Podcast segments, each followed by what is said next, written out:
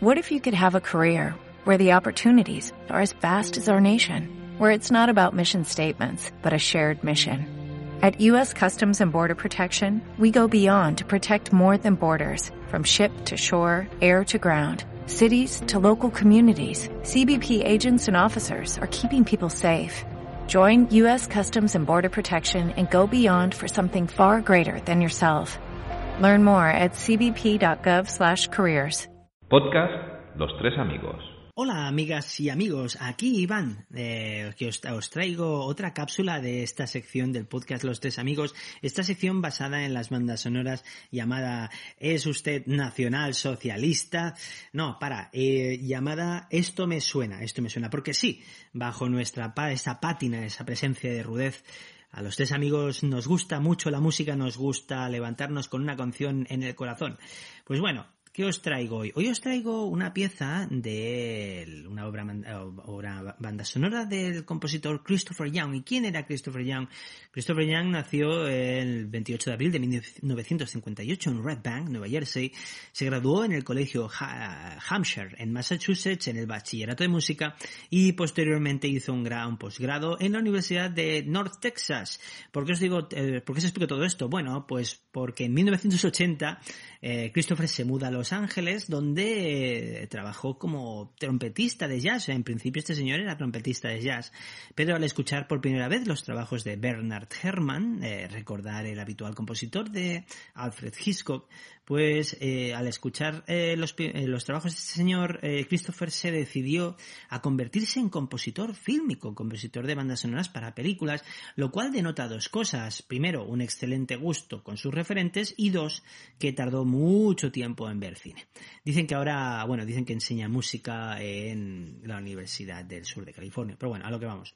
Desde el principio, Christopher Young se especializó en el género de terror y el thriller, con películas como La mansión ensangrentada, Defcon 4 y Ostras, Ángel 2, la segunda parte de las aventuras de aquella chica que era estudiante de día y prostituta de noche. Y aquí no pasa nada. Ay, los 80.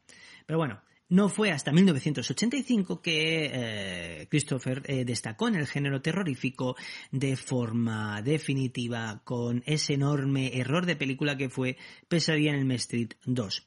Dicho esto, pese a tratarse de una película más que deleznable, la banda sonora de Young nos brinda allí momentos más que terroríficos en esa segunda entrega de las aventuras del amigo de los niños, Fred Krueger. Otras obras posteriores a destacar son muchas, pues certificando la efectividad de este gran compositor. Por ejemplo, La mitad oscura, Species, Rounders, Sinister o una de mis favoritas, Jennifer 8, esa bellísima película suspense de 1992 dirigida por Bruce Robinson y protagonizada por Uma Thurman, Andy García y Lance Henriksen. Pero bueno, volveremos un poco más atrás para centrarnos en el encuentro de, de, de Christopher Young con una de las personalidades más emblemáticas de la literatura de terror, junto a la, literatura de terror moderna, junto al rey Stephen. Estamos hablando de Bar Clive Barker, uno de los autores más exquisitos, perversos y malsano, y sobre todo, muy importante, si no es el favorito, uno de los favoritos de esta, de este gran, enorme, irrefutable y muy importante componente de los tres amigos, Hugo Mora. Pero bueno, eh, eh, corre, vamos a lo que vamos, corre el año 1986 y a Clive Barker le cae la oportunidad de dirigir su primera película, adaptando su novela de Hellbound Heart. Estamos hablando de Hellraiser, un excelente debut y una de las películas más importantes del género de terror.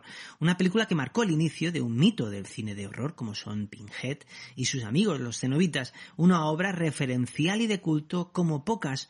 Una película que resume perfectamente las inquietudes de su director. Una catedral de sangre, perversión e irreverencia y un poquito de sexo, rematada por una genial puesta en escena, así como sus enormes efectos de maquillaje, y como no podía ser de otra manera, una banda sonora que forma parte de las mejores dentro del género de terror para aquí vuestro humilde servidor.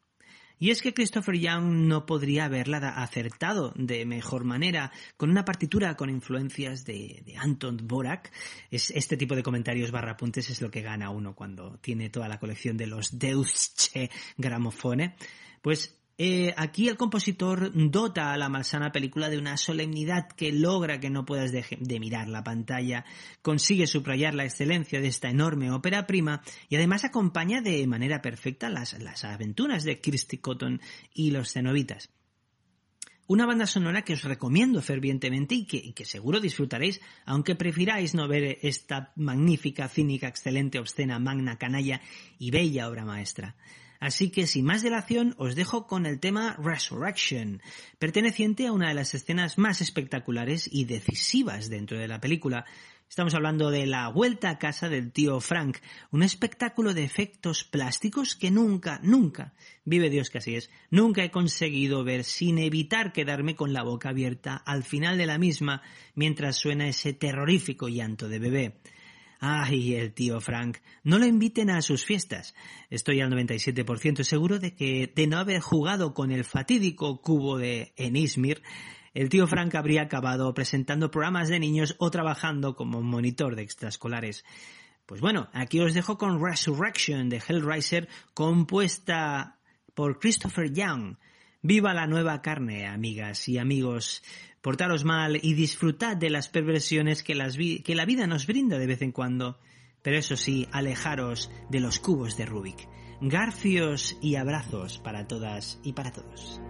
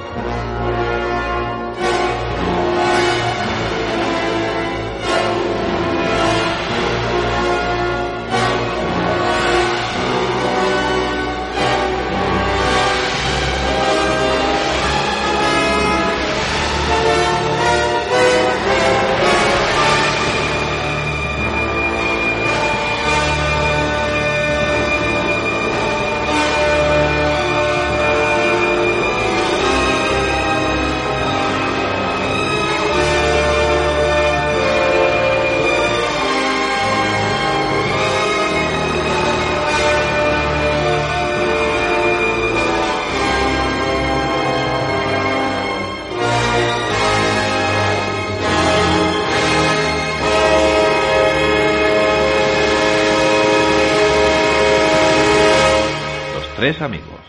Un podcast de cine con toques de humor. ¿O era de humor con toques de cine?